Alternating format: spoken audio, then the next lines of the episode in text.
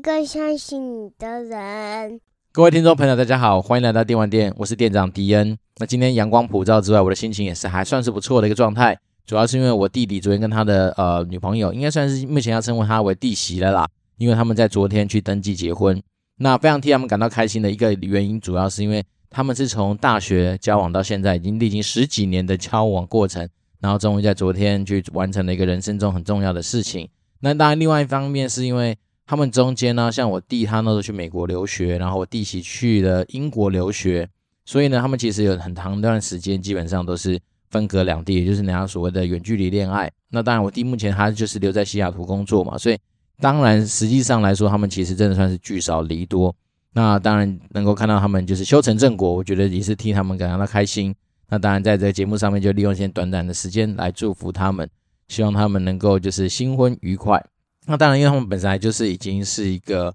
呃交往很久的一对恋人嘛，所以变成他们其实对于彼此来说都算是非常熟悉的。那我们昨天去登记的时候，我弟就跟我抱怨说，他昨天最不爽的一件事情就是他带的那个相片，因为毕竟他们的身份证就要换新的嘛，那他相片上面有反光，对方就不给他用。好，那我都是觉得其实当然很多人，也许很多听众目前还没有机会结婚，那我觉得未来可能可以一些东西给大家参考。就是我记得如果没有错的话。我当时候去登记那一天早上，我还特别问我老婆说：“哎，要不要穿西装去登记啊？因为我不知道登记的时候到底要穿什么。”老婆还跟我说：“不用吧，反正穿个衬衫、牛仔裤，就是稍微就是休闲一点去，应该就可以了。”好，那时候我没想也没想太多，就搭配她。因为那天我老婆就穿那个小洋装嘛，然后是个大概绿色的吧，绿色的衣服。然后我想说，那我就搭，她也帮我挑了一件绿色的衬衫。我们想说，那我们今天搭一套就去登记。好，那登记完之后，当然我们有照相啊，然后区公所的人很热情嘛，就帮我们做一些记录啊。然后呢，我老婆也很开心的就把这些照片传给她爸妈。诶，就没想到我岳父岳母那时候好像就超级不爽，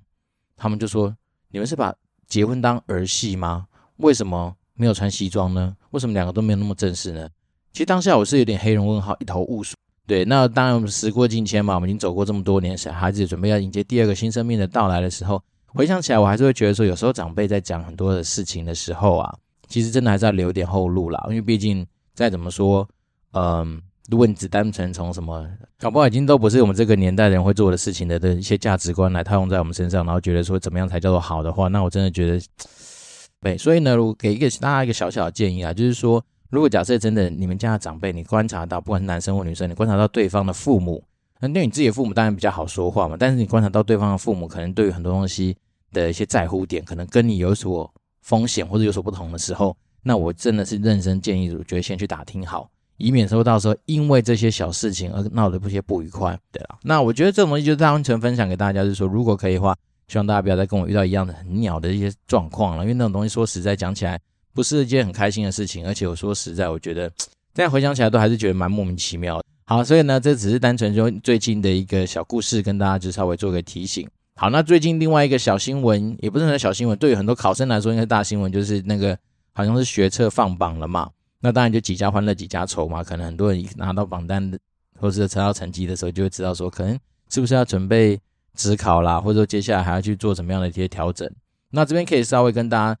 呃回馈一下，我好像在很早很早以前的集数有说过说。怎么样去拿到英文高分的一个小技巧？那这个故事要稍微回推到说，呃，我那个时候高中，我记得学测考完之后，英文大概是八级分吧，那是非常非常烂的一个状况。那当然八级分它一定有它背后的原因，是因为当时我记得我好像就花了很多时间在写作文，然后导致说我那个选择题我都会给它乱写。好，这个不管。但是呢，我记得如果没有错后，只考的成绩好像是在高标以上蛮多的吧？但是确切的分数我有点忘记，但是我记得那时候英文算是一个不错的一个状态。好，那怎么样有机会从大概就是这样子二月底的时间，然后一路到七月，我如果没记错的话，七月一号，大概短短不到呃半年的时间，能够让分数提供那么多呢？其实讲来，我觉得也不难。那那时候我的做法就是去书局找了一本，就是呃近十年的所有好像学测、职考，然后什么那时候我们那个年代还考什么四级二专，不管，反正他就是把所有那种大考的题目就原封不动的直接当成是一个题库本。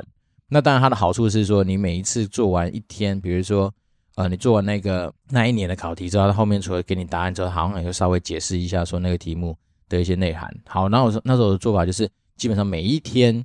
那我的英文基本上我已经放弃课本了，我已经就是不知道那个就是所谓什么补习班什么必考题什么鬼的那种拿去做准备，我就直接做题库，然后呢就是把题库做好做满，然后大概就是你看嘛，如果说是学测指考加刚刚那些乱七八糟的考试加一加，至少你可能是近十年，那大概你做了大概三四十年份的那个考题嘛，所以大概就是抓起来其实还蛮多的。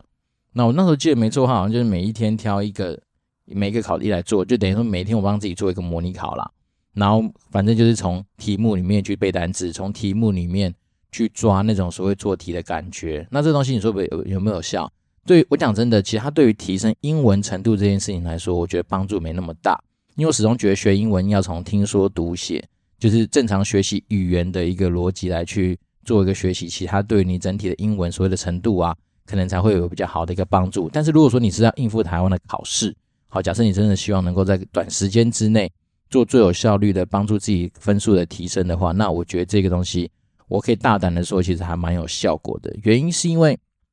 很多时候讲实在的啊，英文老师他们在出题的时候也并不是要考倒学生或把学生搞死嘛，所以在很多英文老师他出题的一些逻辑或者他的思考点，其实都蛮类似的。然后再来是说，我自己是觉得有时候那种做题目做久了，其实讲真的，你就算到时候你不知道单词。也没关系，你搞不好光是猜，你都比较有那种猜的方向或者猜的感觉。好，那我自己是觉得说用这样的方式，其实从题库里面直接来背单字啊，从题库里面直接来去找到，比如说啊文法可能怎么样去做一些呃选项，比较有可能选对的话，这样的方式我觉得效率上至少蛮说蛮高的啦。因为毕竟我们现在讲的是说，我今天知道学测成绩不好，那我接下来面临的指考可能只剩下半年不到的时间，那要怎么样做？最有效，我觉得这东西还不错。然后一天就做一篇到两篇的模拟考，反正你就是基本上就是强迫自己一直每天都在做考试嘛。那你大概考了这么多回之后，我想你自然就会有很有感觉啦。那我自己是那时候我自己的做法就是类似这样，忘记是近十年还是近二十年，反正它有那种一整本的题库，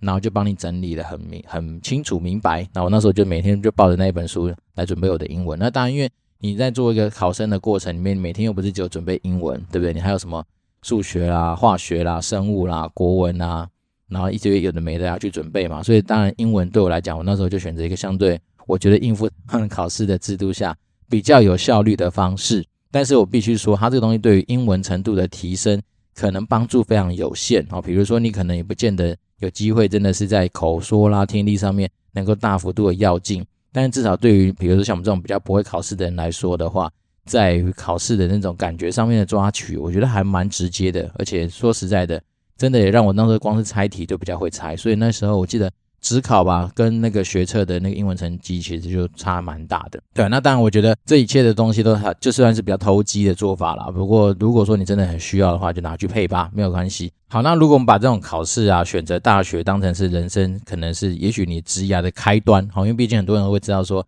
啊，我选择这个科系可能会影响到我未来第一份或第二份工作。好，那这是开端之外，那我们有没有想过说，我们到底人生的终点？好，比如说你工作的终点会在什么时候发生？那这时候我想跟，其实今天想跟大家聊一个东西，就是说，大家有没有想过说，你累积到多少的资产，或者说你可能有多少的一些多少那个金额，你可以稍微就是不用为了钱这件事情而努力，甚至说有些人就说退休啦，有些人说财富自由啦，那有些人说什么呃，反正就是。类类退休之类等等都可以，反正就是大家有没有想过那个金额？所以我今天想跟大家聊的是说，其实我觉得每个人都可以拥有一个这样子的目标。那我们之前跟大家聊过说，如果说我们对于很多年轻人来说，你会期待说三十岁的年收入达到多少之外，那对于任何上班族人来说，甚至任任何在经营自己人生的来说，你应该都要想想说，到底达到多少一个数字是你人生的那个目标，你就可以啊、就是放宽心的来看待很多工作上面的大小事。那我觉得这边当然每个人的数字一定都不同嘛，因为毕竟每个人的家庭背景啊、生活开销啦、所处在的条件都不太一样。但是我今天讲大概就是一个方向。首先，如果说你从所谓的收入面来看这件事情的话，也就是说，假设你想要维持你现在既有的收入，然后可能在我今天就算不工作的情况之下，这些东西都能够能够稳稳定定的指引的话，那它其实也很简单。假设你今天的年收入就是六十万好了，那我们就以一个正常很普通的人来说，可能一个月领个五万。然后一年就十二个月嘛，是就六十万来算的话，那老实说啦，正常我们找到一些比较适合的一些投资标的，那比较稳健的，它可能一年六 percent，差不多就会是一个，我觉得很多人来讲，六 percent 就会嗤之以鼻。但是其实说来六 percent 要找到也不是那么容易的事情，所以我们就当成六 percent 是一个算是还蛮合理的一个每年可以产生的一个，不管是殖利率也好或什么样都好。OK，好，那这种东西，假设你看我们六十万除以六六 percent，就代表说你可能在这样创造这一个所谓的被动户头里面，好，它大概就是要用一千万左右的一个金额。好，那这是从所谓的收入面，就是说你希望能够维持你现在的收入的状态之下，那你需要帮忙自己在那个所谓的被动收入的户头里面放到多少样子的一个金额，这至少是一个目标定立的一个想法。那另外一件事情是说，从啊，那我如果讲更实际一点，有些人会说，那我从花费面去做一个思考的话，也就是举例，比如说你就是台通的张嘉伦，那你可能一个月真的是三万块钱左右的花费就已经过得很开心的话，好，那我们就来算一下，那你可能就是一年就是三十六万的花费嘛，因为。花费是更简单，就是你不太会有什么其他额外的奖金啦，或者什么分红等等，所以你用花费来看的话，你就每个月大概的多少钱，你把它乘以十二，那了不起再加一点点，比如说你可能还是会在固定的花费之外，额外的可能会产生一些的，你可能因为个人的兴趣嗜好啊，或者说一些很奇妙的一些欲望啊，而产生的一些额外的花费嘛，例如说可能要买一个比较厉害的呃 VR 的眼镜啦，可能要去出国玩啊，等等等等，好不管。那我们基本上就用一个假设，你今天就是一个无欲的人，然后就是一年三十六万来说的话，那其实你只要准备一个大概啊六百万左右，诶，其实你就可以让你在至少在生活上面至少活得下去。哦，所以我还说这个金额它其实差异可以到非常非常大，所以一切的一切，我觉得都不能不去想。但是说你也不用来赞我说啊，他妈的我讲的数字什么落差很大，但我今天提供这样子这个思考的方向跟一个呃，你可以去做。想象的一个就是在定定目标上面的一个参考，原因是因为每个人的条件真的都不太一样。然后比如说，假设以迪恩来说，考不好我一年我在我那个所谓的被动户头里面，我要放了也许是两三千万、三四千万也说不定。好，那当然至于说你今天每个人的目标不同，你可能接下来我自己觉得啦，我之所以一直提醒大家说，不管你今天喜欢不喜欢，或者你擅长不擅长，其实多少对于投资这件事情，你要有一些了解。好，我们讲真的，如果说你今天是那种非常乐天派的，就是期待说我就是那天选之人，有一天我去买乐透等等，我会中到那种的话，当然一定是有可能，只是我们都知道那个中奖几率比被雷打到还要低嘛。那另外一件事情是，假设我们就不是富二代，我们就是没有一个很强的老爸能够让我们靠的话，那我们当然还是必须要透过我们自己的努力。那所谓自然，它就是努力嘛，所以它毕竟都是违反人性的，因为人天生下来谁想要就让自己过那么痛苦，对不对？所以。你本来就会有一些东西会需要去做一些学习，可能会需要去让你在吸收这些知识或是建构这些观念的时候，会有一些比较不自在或不舒服的一些状况。那所谓不自在或不舒服，是因为毕竟你有些东西你就是跟你以前所熟悉的东西不太一样，然后甚至是你可能要需要或是稍微牺牲一点可能你娱乐的时间嘛，所以就是诸如此类的东西，当然就是在学习呃所谓的投资理财上面，我觉得是蛮需要的。那为什么会这样想呢？原因是因为。有时候常常很多人都会觉得说，我期待我在公司里面好好努力做，然后将来有一天我有机会爬上去等等，我可能就有机会在退休的时候过好生活。但是其实我发现说，我们也忘记了一件事情是说，其实企业调薪这件事情，它本来就会它固定的一个 percentage。那再来是说，如果单纯只是透过你的双手来去赚钱的话，我觉得这个东西当然过程里面就会很多的风险啊。首先第一个是年纪这件事情骗不了人嘛，我自己都觉得说，诶，我今年三十几岁。我的体力可能跟我以前刚出社会二十几岁来比，好像就已经开始有些落差。那甚至说，你对于自己很多一些在记忆力上面，或者说对于很多东西的反应速度上面，我觉得好像多少都会有一点点不同。那当然，也许随着我们年纪越来越大，我们累积的东西是比较多，是经验，好，这种所谓经验价值啊，或者说一些经验案例上面累累积下来的一些所谓的 know how 或 insight。但是呢，其实我们不能不会言是说，我们如果只是看我们自己的双手或者自己的体力的话，它其实确实慢慢的就是在下降当中。对，那我就是觉得说，另外一件事情，我们毕竟人就是肉做的嘛，所以还有很多时候是一些啊、你无可抗拒的一些意外的发生啊，或者是说有些疾病什么时候来找你，根本也不知道，对不对？所以如果说单纯我们今天只期待自己的被动收入的一些呃金额啊，各方面的数字都是来自于自己双手去去赚的话，我自己觉得。风险其实相对来说还是稍微高了一点点，然后，然后再来是我们刚刚说嘛，其实企业每年固定调薪可能好就是那三 percent 上下，那我们就很容易去推估说，你今天假设做了多少年之后，你可能可以拿到多少的钱。好，那我觉得这边就要讲到另外的东西，就是有关于所谓复利的概念。那复利大概念当然都会现在有很多的工具可以去使用嘛，就你在网络上一定有什么复利计算机什么的，你去按一按，大概就知道说。假设我们刚说的三 percent，你这样持续下去，你大概多少年之后，你有可能会达到所谓的呃年薪翻倍啊等等这样的一个状况。那另外一个东西，当然可以快速跟大家去做一个就是参考，就是说七十二，七十二这个数字是一个很有趣的魔术数字。也就是说，当我今天假设我们刚说三 percent 嘛，那你就用七十二去除以三，大概是二十四，也就是平均大概二十四年。你才有可能把你的薪资做一个翻倍的动作，那它这大概就是从复利去回推出来的东西。所以呢，今天任何东西，包括说你现在去算你的投资报酬率，假假设这种复利的这种东西来看，你大概你什么时候你投入下去的金额能够翻倍的话，那你就用七十二去除以它。所以假设你今天年报酬率是六 percent 的话，那你大概可以预估说，假设我今天投入的这一笔钱，它大概在十二年之后，或者十二个基期之后，它就会变成翻倍。所以我之所以讲基期，就是说。我们就通常来说，我们年化就是说啊，你配股配息都是年一年来一次嘛，所以我们都算年化报酬。但是假设说今天很恐怖的是在于说，很多时候有很非常不建议大家说所谓去开融资啦，或者跟地下钱庄借钱来做投资的一个主要的原因，是因为你想想看哦，今天地下钱庄它虽然说政府有告诉你说他们有一个什么利率的上限，可是它只有规定到那个利率的值，它并没有规定到基期数，就是说你是几期。那假设我今天年利率是六 percent，它变成月利率六 percent，那其实就很恐怖。你想想看，我们刚刚讲的嘛，假设你用七十二来算，我七十二除以一年六 percent，我是十二年之后翻倍。那这样的话，它变成是月利率的话，那你七十二除以六，你再把它十二个月，就是一年之后你，你的那个债也就变两倍嘛。所以这个东西它其实就是很恐怖的一件事情。好，所以说它简单的说，就是大家把这个七十二这个数字要是能够记下来，它就能够比较能够帮助到你说，你现在稍微思考说你在人生那个我们刚刚讲的。要不管要财富自由啦，不管是你想要什么，不要为了钱而工作啦，你想要退休、累退休等等，那个数字上面可以去参考的一个工具。那当然，另外一件事情就是说，为什么我们一直跟大家提醒说，我们基本上在买所谓的呃股票，不要把它当成只是股票，而是买一个好公司的原因，就是因为公司如果它够好，它体质够强，它里面用到的一些人，应该都是一些很强的一些人。不管是说老板他特别会经营公司啦，或者说底下的真的很多大将能够帮助公司赚钱啊，或者说他们本来处在的生意环境就是不错嘛，所以呢，我们就是要找这样的公司。那一方面我们是说，像我常常跟大家提醒，就是说我们一开始要除了要赚到那个所谓的殖利率这种东西之外呢，那另外一件事情，当然我们就期待说这个公司假设它能够因为它的经营体质很不错，因为它的不管是它的产品很强，或者说它等等的一些强项啦，它能够让我们在最后价差上面能够得到所谓的资本利得的话。那当然就有机会能够帮助我们更朝向我们刚刚说的，我们希望能够呃类退休啊那个账户里面的金额上面的累积。所以呢，之所以为什么每次都花那么多时间去跟大家讲一些说哦，我想要去找到一些。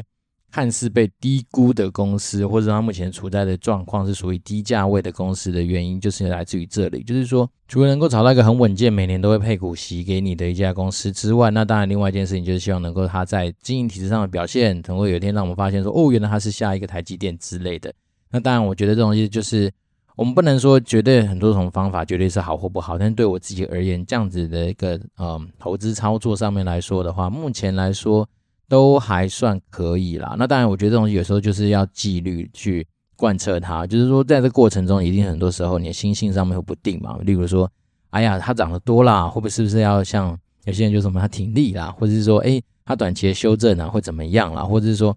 啊、反正就是很多诸多的一些很奇妙的因素会导致你说你可能会忘记你当时候为什么要买它的初衷，或者是为什么。你要来做这样的投资，那我就只能说啊，我也就是一直不断提醒自己说，好，如果可以的话，我们就是持续这样做下去，然后能够把这次投资的一个目标设得很远，就是当做是自己未来有一天真的能够可以所谓的类退休，或者说不用真的是为了那个金额或是那个金钱来去做很多你自己实际上双手必须要付出劳力才能够换得的一些呃工作收入等等啊，这是自己的一个小目标。那当然我们那个数字。嗯，反正每个人的条件不一样，好，大家就有赖着我们刚刚说的方向，你可以自己去思考一下。那我觉得年化报酬率，如果说你现在已经有操作过几年的一些经验，你大概就算得出来的话，那当然，假设你今天是十 percent、二十 percent，然后那这东西带出来的结果可能就会更多的不一样。那这东西，我觉得复利之所以强大，而且复利之所以要跟大家再去提醒一下，就是说，我刚好稍微用 Excel 稍微拉了一下，你就知道说，以前呢、不是军工教什么定存利率就十八 percent 嘛。这件事情是一个多爽的一件事情哦！你想想看，如果套我们刚才说的那个七十二那个魔术数字的话，就代表说每四年哦，因为毕竟十八 percent 嘛，然后七十二除以十八等于四，每四年你开投进去的那个本金，假设它在还没有上线的情况之下，那它就会变成两倍。那也就是说，然后第一年就是一百万，假设放一百万，然后第二个期数就是第五年好了，它就变两百，那第九年又变成多少？四百，那再这样下去，大概十七年左右，你的资产就变一千六百万。你只要放一开始放一百万，然后都不去动它，然后在十八 percent 这样的复利，这样滚滚滚滚滚滚滚下去的一个状况之下，嗯。那你说一千六百万多不多？其实一千六百万，如果套用我们刚刚开始说的，假设你每年就是拿六 percent 的股息出来花好了，那大概就是有九十六万左右可以的钱可以拿出来用。好，那九十六万，你虽然说离一百万只差十万，那其实也是还蛮好用的吧？然后再来是说，当你已经有一千六百万的时候，假设你今天诶发现说你其实已经离你可能到了平均年龄、平均死亡年龄不远的话，那一年再多抽抽个一百万出来好了。那你其实一年就一百多万，快两百万的钱可以拿来用，所以其实我倒是觉得，有的时候有意识的朝向自己设定的目标去迈进，是有它的道理在的。因为我们不可能不知道那个数字，然后就这样浑浑噩噩的过一生嘛。那假设你越早开始知道说，哦，其实你有这样的数字，然后搭配我们刚刚说的相对比较健康、比较健全的一些投资的一些心态跟方式的话，我想这个东西要达到是蛮有可能的啦。因为比起说你完全没有方向、没有方法来说的话，嗯，就是仅供参考，但是我觉得至少我是这样做，那我觉得其实就是还不错。那至少是在我们现在目前的生活上面，也不用过多的一些啊，因为盘势的涨涨跌跌在那边担心啦，或是怎么样睡不着等等的状态。那仅此就是说，我自己会分享是说我自己有在做的事情。那如果自己没有做的事情的话，我也觉得也没有好意思就跟大家讲嘛，因为那毕竟就是好像把啊资讯搬来搬去，那就不太属于了自己的风格。我还是习惯用自己。呃，比如说我自己的身体去尝试过之后，我觉得还可以的方法，然后分享给大家。那毕竟你去尝试的过程里面，你就会有些自己的反刍啊，你会有自己的一些经验啊，你会有自己的一些体会啦。那我觉得这样讲出来的东西，相对于来说会比较真实一点。好，然后针对于那个财报白话说，我今天在就是送我老婆去上班的路上，我就开始想了一下说，其实大家的时间都这么宝贵，那与其有时候去介绍一些可能因为当周主题的关系，而可能是它只是处在低价。好，或者是说体质好的话，那我还不如更直接一点，趁着我反正我们今年有有去买那个比较高级的会员嘛，那就可以在筛选上面可以直接把它目前系统告诉我们可能是低估的一些公司，然后来跟大家做一些介绍。那所谓低估的状态，通常都是体质很强健，但是它的股价相对不管是历史的股价，或者是说用它好像会用一些什么呃 PE ratio 或什么去算。它可能目前来说，它的那个股价在位置是相对比较低的一个状态，所以呢，先低它的前提还是说先确保体质的稳健，然后第二件事情，那才去评估说所谓的股价的状态。那我就想说，好，那干脆我就先把我进，反正我每次录节目之前，我就去花点时间去看一些公司的财报啊，一些资料，那我就找到一些我觉得低估的公司来跟大家做一些介绍。那至于要不要投资，当然就是有来大家自己，比如说针对于说。你可能对于那个产业的了解啊，对于那家公司的信心度与否啦，或者对对那个产品的一些知识上面的一些想象啦，很多啦。就是我们今天只能够做到，只是说从单从就财报的客观的数字上面来去推估，然后找到一些我觉得可能被低估的一些好公司。好，那今天的主角我讲座就留给 VRTX，那它中文叫什么？福泰制药吧。它是属于生技产业的，然后它就是做，他们专门就在做药品的。之所以要介绍它，就是它第一个它状态就是低估嘛，所以我们就直接先下结论。那它的分数很高分，大概就是九十分左右上下的一家呃体质很稳健的公司。它的毛利率非常高，八十八 percent，然后营业利率是四十六 percent。虽然说费用率高了一点，费用率是四十二 percent，不过那种做制药的，我猜搞不好在他们的行业上面都会是发生这样的一个状况。然后净利率呢也是有四十三 percent，就代表说它真真真切切。在营运上面是有赚到钱的，那 ROE 是三十一，然后目前的负债占资产比是二十六 percent，所以代表说股东长期都还是看好它的，所以它不太需要去举债就能够度日，然后再来是说它如果发生财务纠纷的话，它都还是能够有立即清偿债务的能力，然后它的现金占资产比有五十六 percent，所以也是一样爆干多的一个现金的水位，那它的营业活动现金流量呢，也真的是持续都在提升哦，然后甚至在二零二零年它的那个。整个成长的幅度是非常惊人的，所以大家说他真的是有透过他的营业活动，也就是他的本业，是有得到持续稳定收入的一个挹注。好，那那目前的殖利率，那美股美股没什么好看殖利率，所以直接跳到说它的股价真的是至于它短期啊，短期目前的股价至于它的历史平均股价来看的话，目前处在位置是低于两个标准差了，也就是大家摸到第二个标准差，就是均价下面第二个标准差的位置，所以代表说真的是非常低的一个状态。所以呢，在它的体质很稳健的情况之下，搭配它股价又是低的，所以我们整体评价就是给它一个低估的一个呃说明啦。所以我自己觉得说，像我对我来讲，诶，像这家公司，我自己就会当成是说我今天要去达到我刚刚说的呃我那个被动收入那个目标的时候的一个参考的项目。也就是说，今天买它，我还是期待说未来它能够让我在资本利得上面能够真的有所收获。对，那为什么要讲讲说有关于就是你要知道说你退休了与否，或是说你今天要能够不为钱而工作，那你至少也要知道说你今天在要不为钱而工作的那个目标之下，你的数字是什么？因为很多人都会觉得说啊，反正把自己的很多未来交到交给别人手上嘛，不管是交给你的老板，交给你用的公司，交给。未来你可能会会中乐透这样子一个可能性在，那还不如想想说，你到底达到多少数字的时候，是你在心境上面或者你在你状态上面确实能够比较自在的一个状态。那当然，另外一件事情，我觉得也是透过这样的数字的东西来去跟大家提醒一下，是说